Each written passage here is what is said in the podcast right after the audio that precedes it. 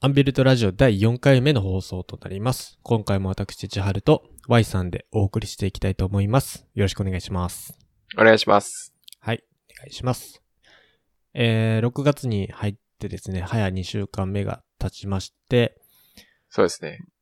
今月の、まあ、トークテーマみたいなものを先週うん、終わってから急遽決めてですね、うんうんまあ、先週実はこう男の女子力を考えようっていうところから、今回は何話すみたいな話してて。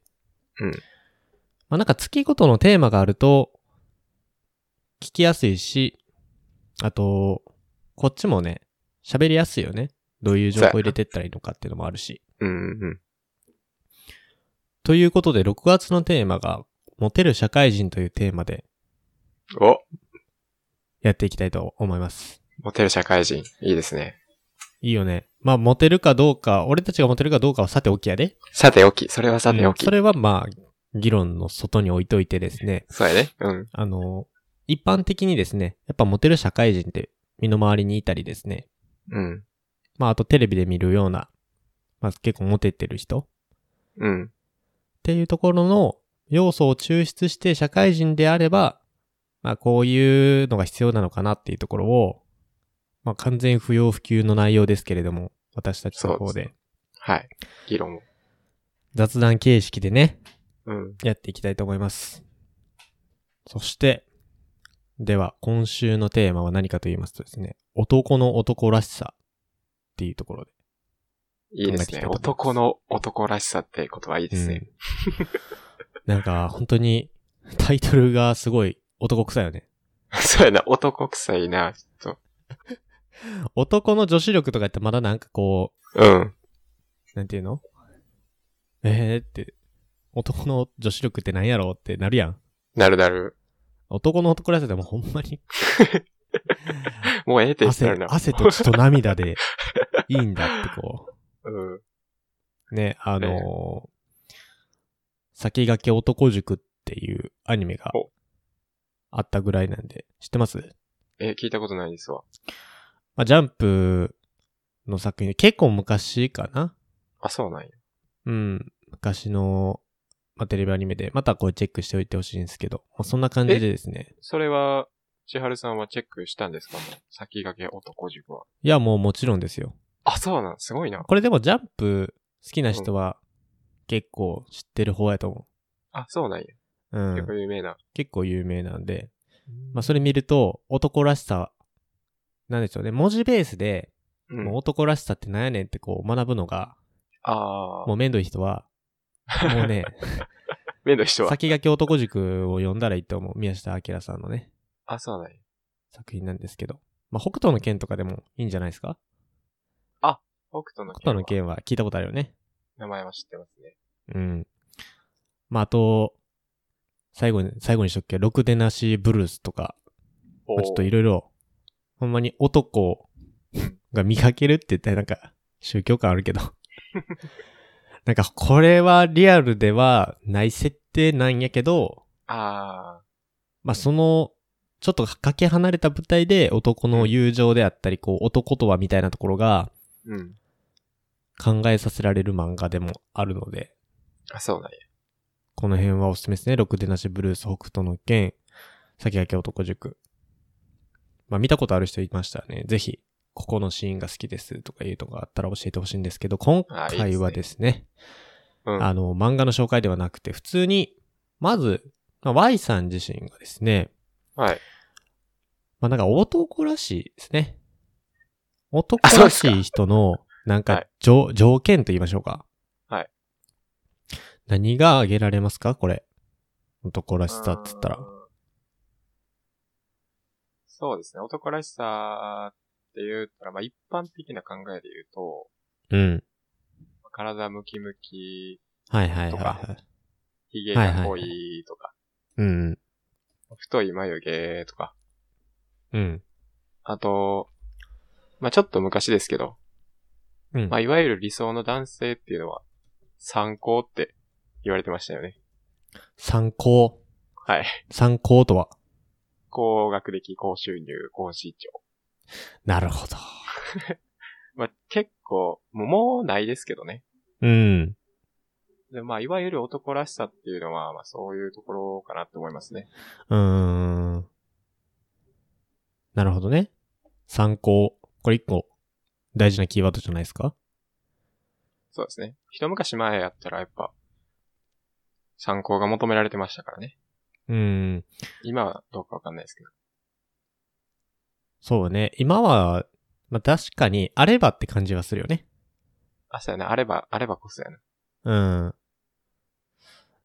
それで言うと、ややっぱその過去のって言ったらいいんかな。うん。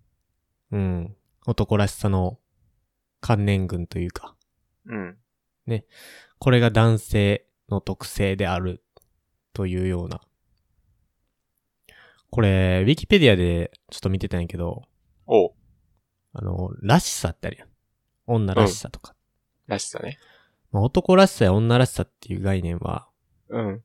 まあ、結構ジェンダーっていう名称でくくられて研究されてたりするから、うんうんうん。まあ、もともとこう、こうあるべきだみたいな、べき論っうん。ていうところにもつながってきて、うん。この相互不理解とか相互誤解の元になってるらしいから、ほう。これが男らしさや女らしさやって豪語するのもまたちょっと違うのかな。まあ、現代のあ流れで言うとね。ー、なるほどね。まあ、それは一回置いといて、でも、こう、かっこいい人ってあの人ってちょっと男らしいなっていううん。シチュエーションってやっぱ出てくるからな。そうやな。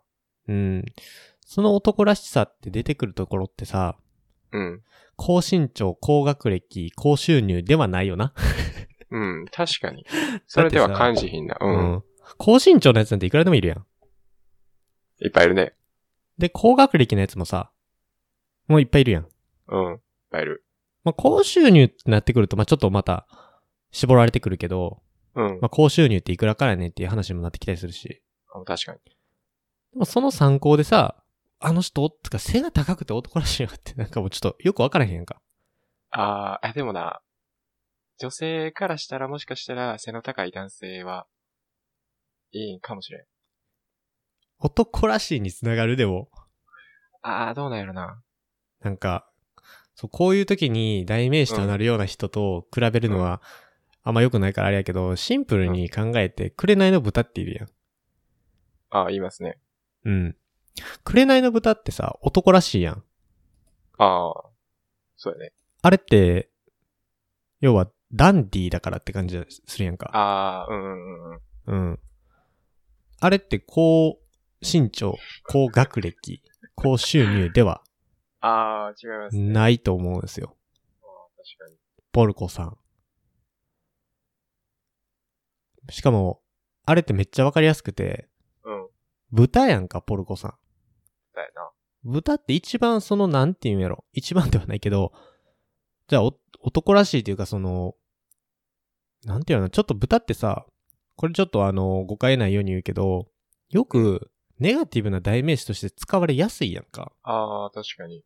これは、なんていうの、偏見なしで、うん。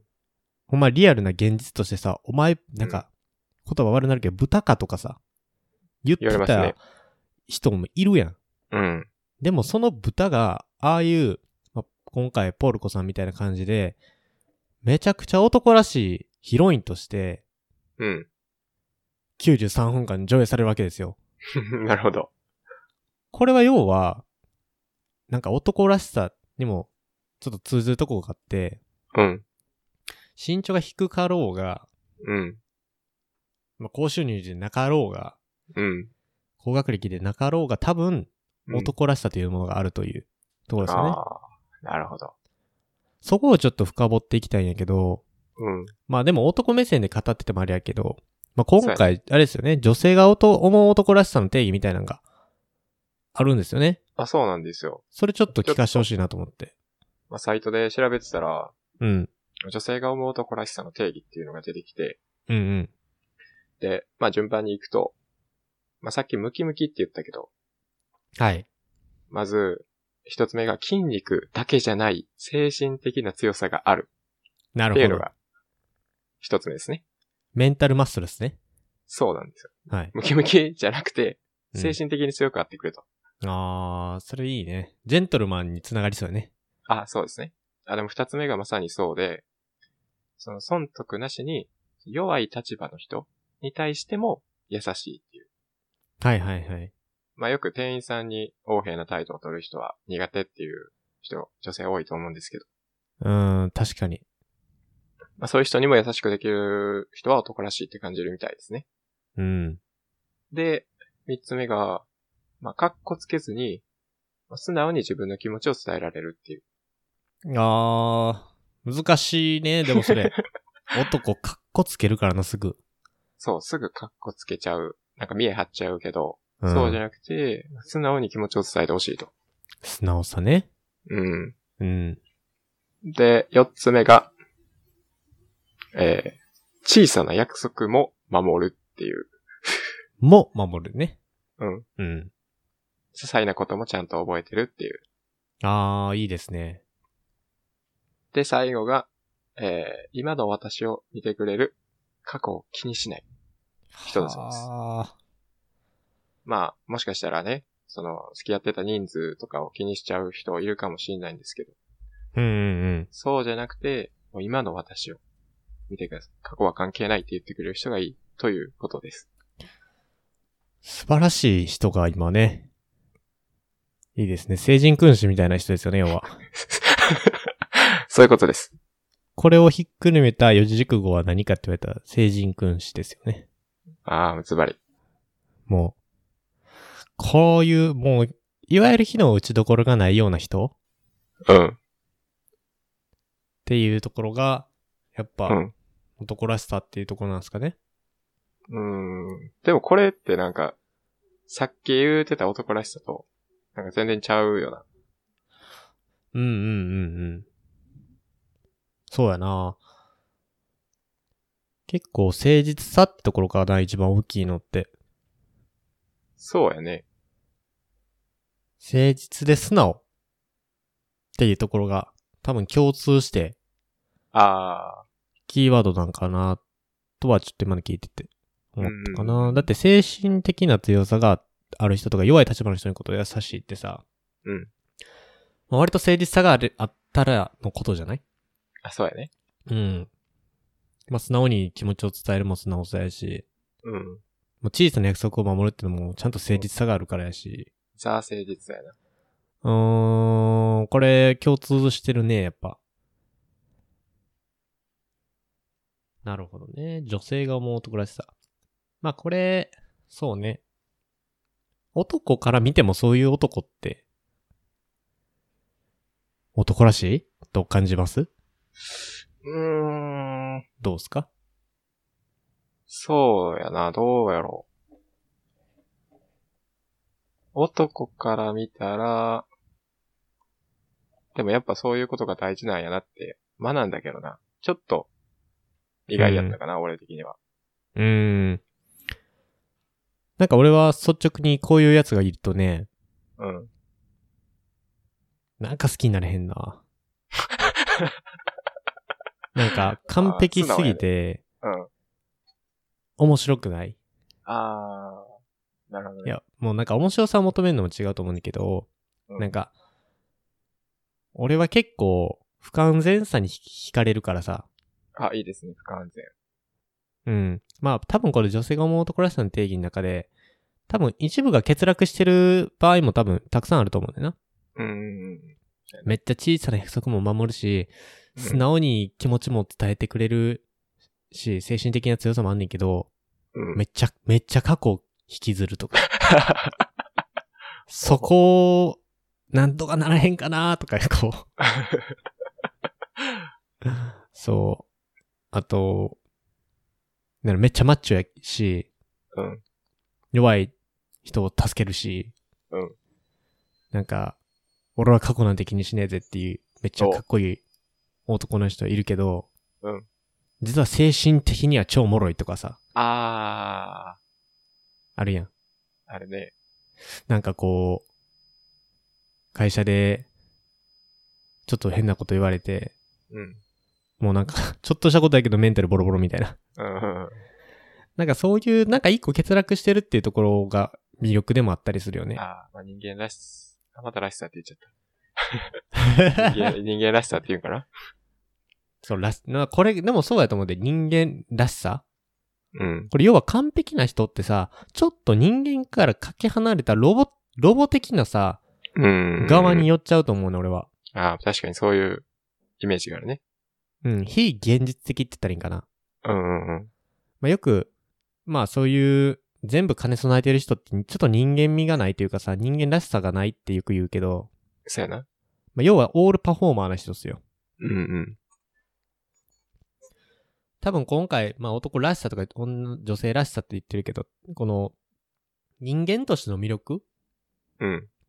はどこで感じるんかっていうところと、うんちょっと。また話が変わってくるね。ああ、別の、別レイヤーで考えながらね、女性らしさとあかー男らしさがあると魅力的かっていうと、うんうんうんうん。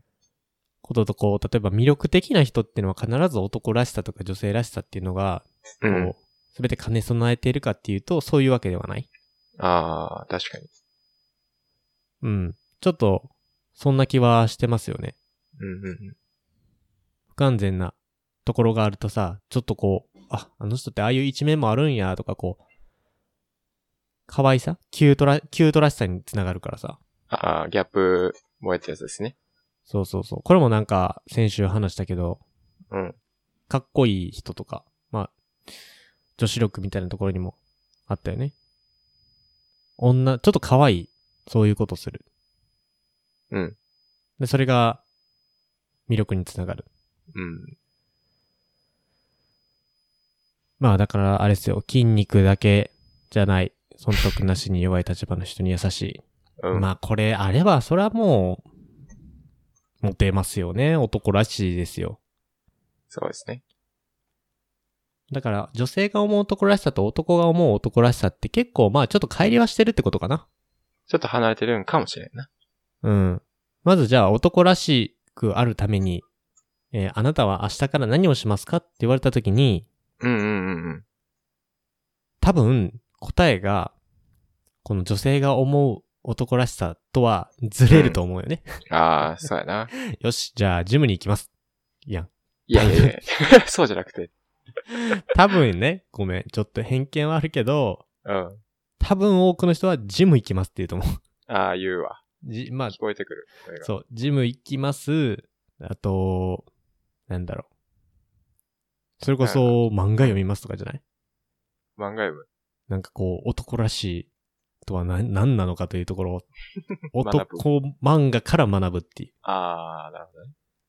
そう。だって、あれでしょ少女漫画から学ぼうって人いいんやろあ、いいな。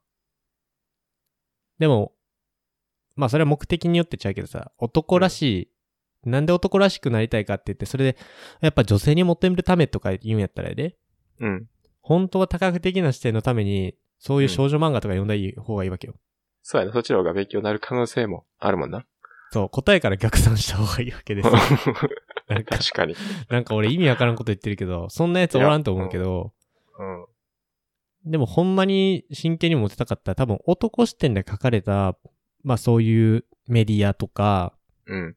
に触れてうん。行動するだけじゃなくて、うん。多分女、今回その Y さんが言ってくれた女性が思う男らしさってまずそもそもなんなんやろっていうんううんうんうんうん。ところから考えたときに、多分日常何をするかっていうところも変わってくると思うよな。ああ、確かに。筋トレかもしれないし、うん料理かもしれんよね。ああ、それもあるな。うん。あんな硬い、こう、芋をスパンって切れるなんて男ら しい。とかさ。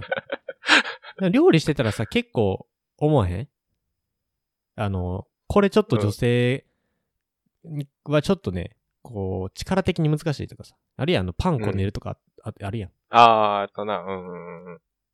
あれってさ、男らしさ発揮できるチャンスやで。ああ、確かに。言われたもんな。男性得意やでって、パンこねるの。そう。俺、ちょっとあの時は、今まで生きてて違う感覚で嬉しかったよね。違う感覚で。そう。だって、例えばベンチプレスで80キロガッて上げますって言ってさ、うんう。うんわーって上げて、うわーってなるかもしれんで。うん。でも俺パンこねんねんって目の前でパンガッてこねた方が さ、へえ、素敵ってなると思う。持論です。 ああ。解釈は人それぞれです。うん。なんか言い言わんとしてることはわかるでしょ要わは、かるわかる。俺たちが、が想定してるフィールドで男らしさを磨くんじゃなくて、女性の思うフィールドで、こう男らしさを出すっていうところも、ああ、わかりやすいな、今の。すごく、なんていうの、足りない視点だったなと思った。ああ、確かに。パンこねるの女性の方が得意って思うもんな。イメージ。そうそうそうそうそう。なんか良くも悪くもさ、あの、それこそさっき言ったけど、まあ女性らしさ、男らしさっていうのは、割と、まあジェンダー的な考えで、う。うんうん。あの、なんて言ったらいいんでしょうか。まあ、偏る相互振り会とか相互誤解の元になってるかもしれへんけど、うん。でもらしさって存在してるのも事実で、まあ、確かに。じゃあどうするかっていうと、まあ女性らしさ、まあ男性らしさっていうのをしっかりと知った上で、うん。まあ、良い塩梅を見つけるってことよね。うんうんうんうん。それが結局今の最適解なんかなっても思うから、あこの、女性が思う男らしさもそうやし、俺たちが思う男らしさも兼ね備えて、あ。うん。ちょうどいいところを、目指していけたら。そうそう、男磨きしていったらいいんじゃないですか。ああ、いいですね。うん。両方の視点を取り入れた男磨き。そう。まあ、ちょっと男らしさ、まあ、女らしさって話もしてたけど、うん。まあ、理想の夫っていうところも触れていきたいんですよ。そうやね。理想の夫。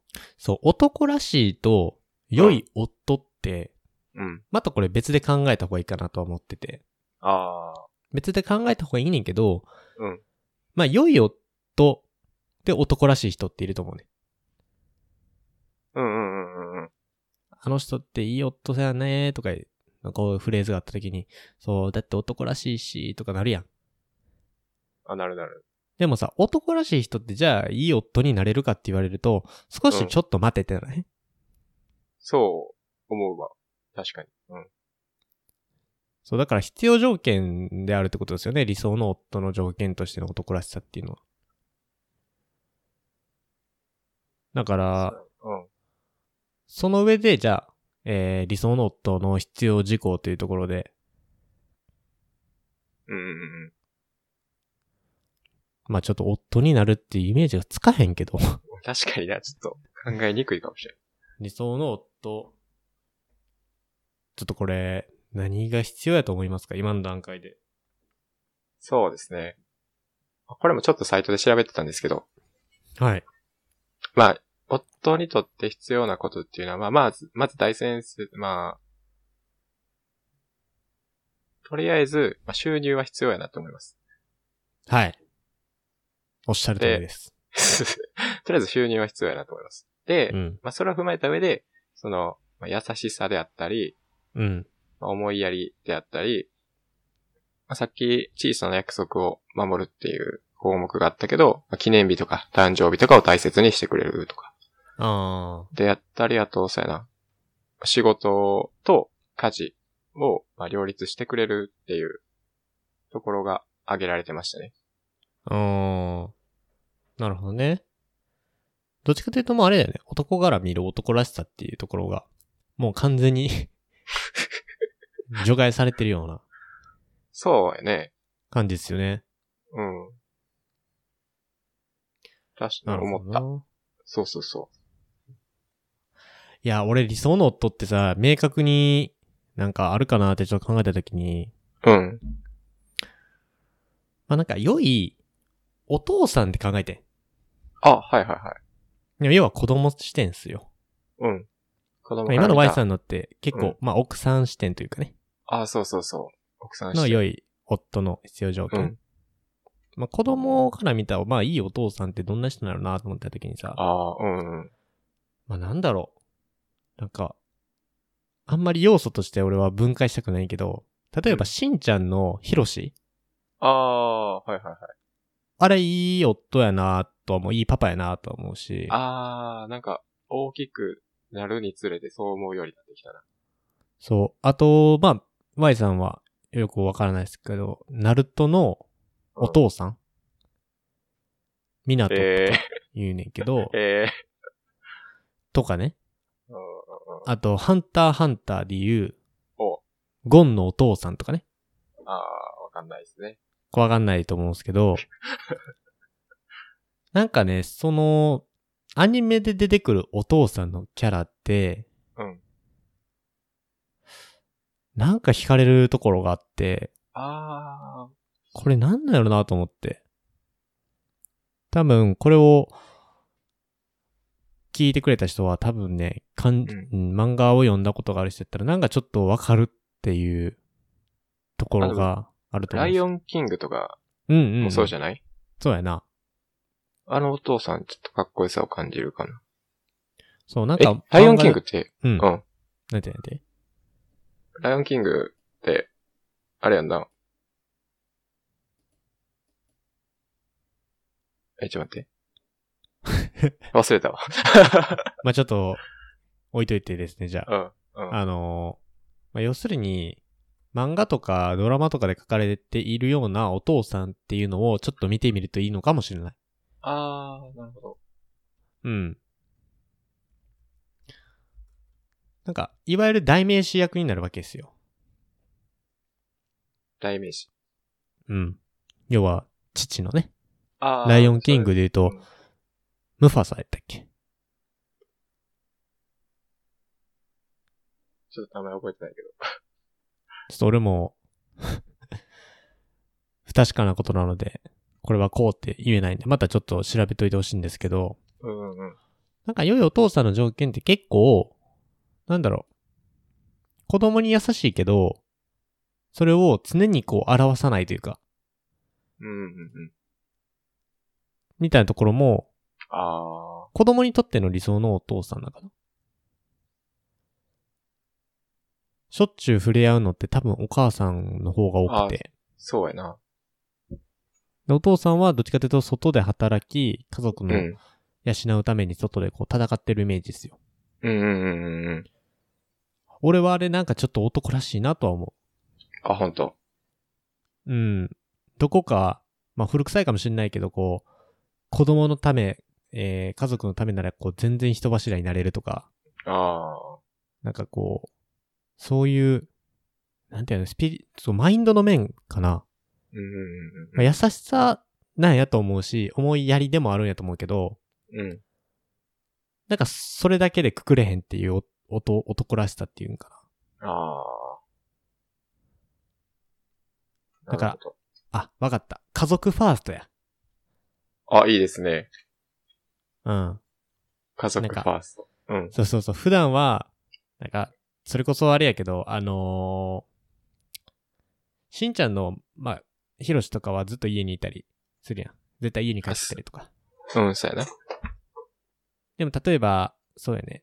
うーん。あれは、ナルトの話になっちゃうけど、ミナトもそうやし、ハンターハンターの方のお父さんもそうやけど、うん。そんなしょっちゅう一緒にいてくれたわけではないし、うん。なんならもう、ナルトに関してはお父さん死んじゃうから、あ、そうなんや。うん。まあもう最初からね、これネタバレとかじゃなくて最初から死んでる設定やから、うんうんうん。で、ゴンのお父さんなんてもう、もう特定できひんっていう オプション付きやから、お父そうそうそうえお父さんどこにいるか特定できんっていう、なんか家族ファーストやねんけど、ーうん。別にいつもいるわけでもないし、うんじゃあ子供のにベタベタかっていうとそうでもないねんけど、まあお父さんお父さんのこうフィールドで頑張って、うんいるうんうん。まあこれも一個の男らしさやと思うねんだよあな。なんていうの、趣味に没頭してるじゃないかな。仕事に没頭してるもそうやし、ー。うん。なんか俺はここにも男らしさ、男の男らしさみたいなのも感じる。ああ、なるほど。確かに何かに打ち込んでる人って、かっこいいもんね。そうよね。まあこれは多分共通してるとこやと思うね。男ら、男目線でも女目線でも。うんうんうん。そう。でも一周回ってね、どれだけ大変で自分のことに没頭してても、うん。結局家族ファーストやねっていう、ああ。もうなんかその時ってめっちゃこう、全米泣くよね。ええお父さんやなーって、な、思ったわ、う今。んそう。しんちゃんの大人帝国の逆襲って見たことあるああ、それは見たことあるわ。もう、あんなんさうん、あんなんさって言っちゃうと変だけどさ、うずん、ずるいよ、もう、本そ当うやに。な。あれはもう、たまらんな。老若男女がもうん。う、好きなんですよ、あの映画。うん。そこには、うん普遍的なものがあるってことやね、要は。ああ、みんなが思う、感情を揺らされる部分があるってことだもんな。そう。あれ、俺もう一回うん、見たいなと思ってて。でも多分今見たらやばいかもしれん。こう見たらもう泣くに決まってるし、てか子 供、あ俺さ、子供の時に見て泣いてん。あ、うんうんうんうん。で、今って多分、だから子供の時見た時って、なんか、あの、しんちゃんの、うんこう絶対にこう、家族とかこう、みんなを助けるんやっていう、あのうんあそこに泣いたけど、ああ、そうやね。あそこってさ、探偵校の逆襲ってやっぱ、ヒロシとか、まあ、ミサうエんが主人公なわけですよ。そうや見ね。方を変えると。うん。あそこに、多分今回の、まあ、男らしさもそうやし、もしかしたら女性の方やと女性らしさ、母親らしさみたいなところがうん。感じ取れるというか、ちょっと気づきがあるようなものもあるし、うん。なんかこう勉強になるんやと思うが、映画とか、漫画は。ああ。そういう視点で、見たことないわ。うん。なんかそういう視点加わるといいよね。あなんかいいなーで終わってもいいねんけど、あ。うん。なんかいいなーってなった時に、え、俺なん、どこでいいなと思ったやろみたいな。おー。このヒロシの、この、なんやろ、家族に対するうん。愛うんうんうん。とも見れるし、一種の狂気感。誰かのためなら絶俺はもう死んでやるみたいな、こう、ああ。そういうところにちょっと惹かれてるっていうのを分解するっていうのは、すごく面白いところやと思うので、まあ、ちょっと脱線しちゃいましたけど、理想の夫の必要事項、視点を変えると、いろいろ出てくるんじゃないですかね。そうやね。うん。子供の視点っていうのはそうそうそうそ良かったですね。いいお父さんっていう考え方。う。だから参考だけじゃないっすよ。ほんまやな。うん。全然ちゃうわ。まあ、最終的に参考があったらもう多分、 無敵なんやろうな。あそこに、プラスアルファで参考。そうそうそうそう。そうなんですよ。はい。ちょっと、残り、Y さんが調べてきてくれたところで。はい。 DV や男らしさの弊害っていうところがありますけど。そうなんですよ。これちょっとだけ最後聞かせてもらっていいうん、まあちょっと暴論かもしんないんですけど、はいはい。僕は、まあ結婚、男らしさの証明期限は、もしかしたら結婚なんかなって思ってて、ほ結婚した後は男らしさをまあちょっとずつ抑えていくべきかなって思ってまして。う。うーん。まあなんでかっていうと、うん、まあ DV ってあるじゃないですか。はい。家庭内暴力。うん。あれがなんで起こるかっていうのを考えたことありますかいやー、深く考えたことないななんで、一生愛すると誓った女性を男性は、まあ、女性から男性っていうのもあるかもしれないけど、多くは男性から女性。で女性を傷つけてしまうのかっていう。そうよね。ちゃんと考えたことないけど、やっぱこう、要は肩にはめようとしてるんじゃないですかあ。自分そうの。なんですよ。うん。自分の、まあ、ちょっとかなり対極的なことを言っちゃったけど、自分のうん。型通りに生かすためにうん。手段を問わない人がやることやと思ああ。いや、もう本当にその通りで、う。うん。奥さんが、まあ、答え言うと奥さんが、まあ、他の男性に行っちゃうのを防ぐためなんですよ。なんとしてでも。おー、なるほどね。あんま、もしかしたらピンと来てないかもしれない、その当事者は。はいはいはい。でもその本能的に、その奥さんが違うところに行っちゃうのを、まあそれこそ、あの、肩にはまらないことを防ぐっていうのが起こっちゃうんですよね。うーん。これって、なんか、まあ、進化心理学的な考えみたいなんですけど、うん。でもなんか、その、まあ、祖先とか考えたときに、そのやっぱ男性とか女性の、まあ、めちゃくちゃ大きな目的ってやっぱ子孫を残すことはいはとい。言いますか。まあ、その、か、歴史を見てね。うんうんで、やっぱその、男性からすると奥さんが違う男性のとこ行っちゃうっていうのは、本能的に嫌じゃないですか。うん。そうやね。だからそれを、ちょっと油断、歪んだ形で出てしまうのが DV なわけなんですよ。あー。なるほどね。そう。でもそれってなんかやっぱ、その本能的な男らしさじゃないですか。うんうんうん。奥さんが逃げちゃうのを守るために、手を出してしまうとか、傷つけてしまうっていうん。うん。の。だから、そういう点で考えると、その男らしさっていうのは、その、まあ、弊害になってくるんじゃないかなと思いますね。その結婚生活において。あー、深いね。それは確かに。なんか人かやなんねだろう。人かとしての、なんあ、か、そうそうそう。本能的な男らしさっていうのは、うん。う抑えていくべきなんじゃないかなって。ーん、確かにそうやね。うん。なんか知性をも、持ち出したうん。人間うん。それこそさっきの、なんだろう、過去を気にしないもそうやし、うん。小さな約束を守るっていうところって脳がちゃんと発達してきたからこそできること、うん弱い立場の人にこそ優しいとかっていうところはそうやと思うけど、うん、そうじゃない要は DNA に刻み込まれてる部分としてのうん。いわゆる俺たちが言ってる男らしさみたいな、うん。うん、ところはちょっとこの家庭を持つ際には少し弊害になる場面も出てくるんじゃないかっていうことやもんね。そうそうそうそまあでもこれは本当にそうやと思うし、自分はこうじゃないって言い切れへんからね。う。そうやね。まだ、結婚したわけでもないですし。うん、なんか、どこかでわかるんかね、こういうの。自分もしかしたら、こういう時になったら、手出しちゃうんじゃないかなとかさ。ああ。でもなんか、当事者ってその感覚ないよな。ないよね。それが怖いよね。まあ、ちょっとこう、生物学的にとか進化心理学的にこう、まずこれ気づくってこと大事かもしれんよね。ああ、そうやな。これ、なんか DV してる人って全員これ知ってるかって言われると、多分知らない人の方が多いと思うねんな。そうやな。だからこれ一個自分の物差しとして持っとくのがいいのかもしれへんよね。手出しそうになったら多分これは、あ、なんやろ、自分の本能がやってる。理性を保たないとっていう風に認知するきっかけにもなったりするから、そうやね。これは今回めちゃくちゃ勉強になるところですよね。